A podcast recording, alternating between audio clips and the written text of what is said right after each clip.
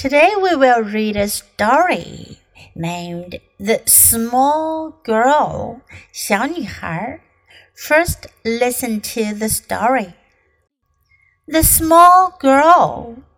Sarah Small was the smallest girl in second grade. She could not reach the water fountain. She felt very sad. Wait and see, said Mother. It's good to be small. One day, Sarah and her friends were playing soccer. Sarah was good at soccer. She was so small that she could run through tall people's legs. She had just kicked the ball when she saw something green and white. There was a five dollar bill on the other side of the fence, beside a small hole. Sarah's friends were too big to fit through the hole to reach it. But Sarah got down on her hands and knees and slipped through. She picked up the bell from off the ground. Then she told her friends she would buy them all ice cream. Sometimes it's good to be small, she said. 这篇故事讲的是一个个头小小的女孩，small girl。small 表示小的，但是呢，Sarah Small 在这里呢，small 是一个人的姓，small Sarah Small 莎拉斯莫尔 Was the smallest girl smallest small 加上 e s t 这个后缀表示最小的，她是二年级最小的女孩，个头最小的女孩。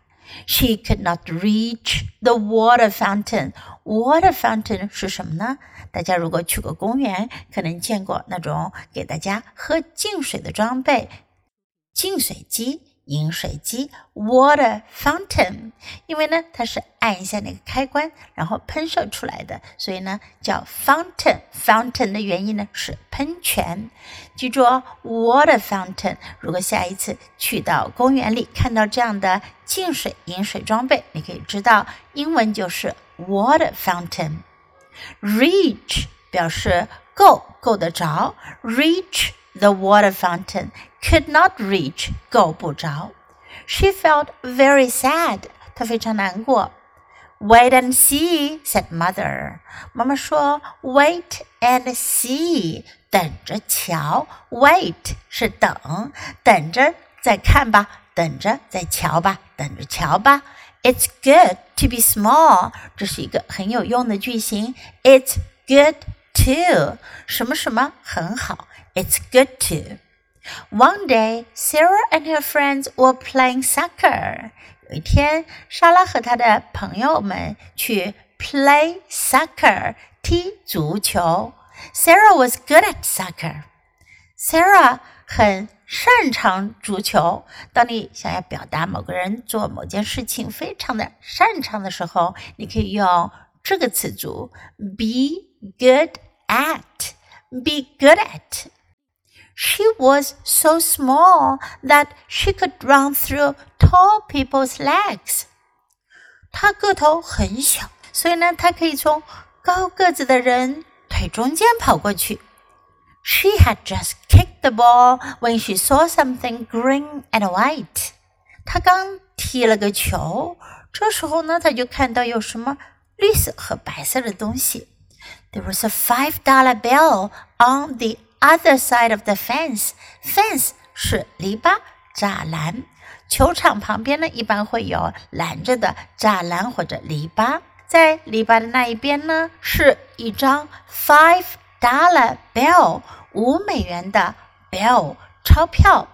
dollar 是美元，five dollar 五美元的钞票。Beside a small hole，在一个小小的洞旁边。Sarah's friends were too big to fit through the hole to reach it. 莎拉的朋友们都太大个了，所以呢，他们没有办法钻过那个洞去够到那张五元的 钞票。这里我们又用到了这个词 reach，够到、拿到。But Sarah got down on her hands and knees and slipped through。不过呢，Sarah 她就 跪下来，她的手和膝盖着地，跪了下来，然后呢，从小洞中滑了过去。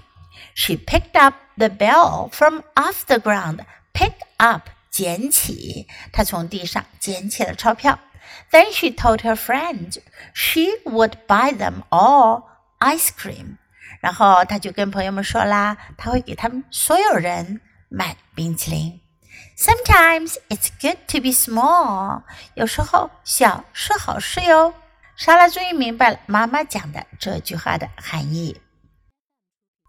Okay, now let's read the story together. The small girl.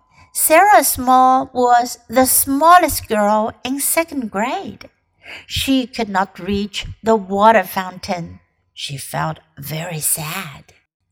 Wait and see, said Mother. It's good to be small. One day, Sarah and her friends were playing soccer. Sarah was good at soccer. She was so small that she could run through tall people's legs. She had just kicked the ball when she saw something green and white. There was a five dollar bill on the other side of the fence, beside a small hole. Sarah's friends were too big to fit through the hole to reach it. But Sarah got down on her hands and knees and slipped through. She picked up the bell from off the ground. Then she told her friends she would buy them all ice cream. Sometimes it's good to be small, she said. Do you like today's story? 你们喜欢今天的故事吗？如果喜欢的话，别忘了给 Jess 老师点赞哟。你可以在 U 英语公众号找到今天的故事的英文和中文译文。Thanks for listening. Until next time. Goodbye.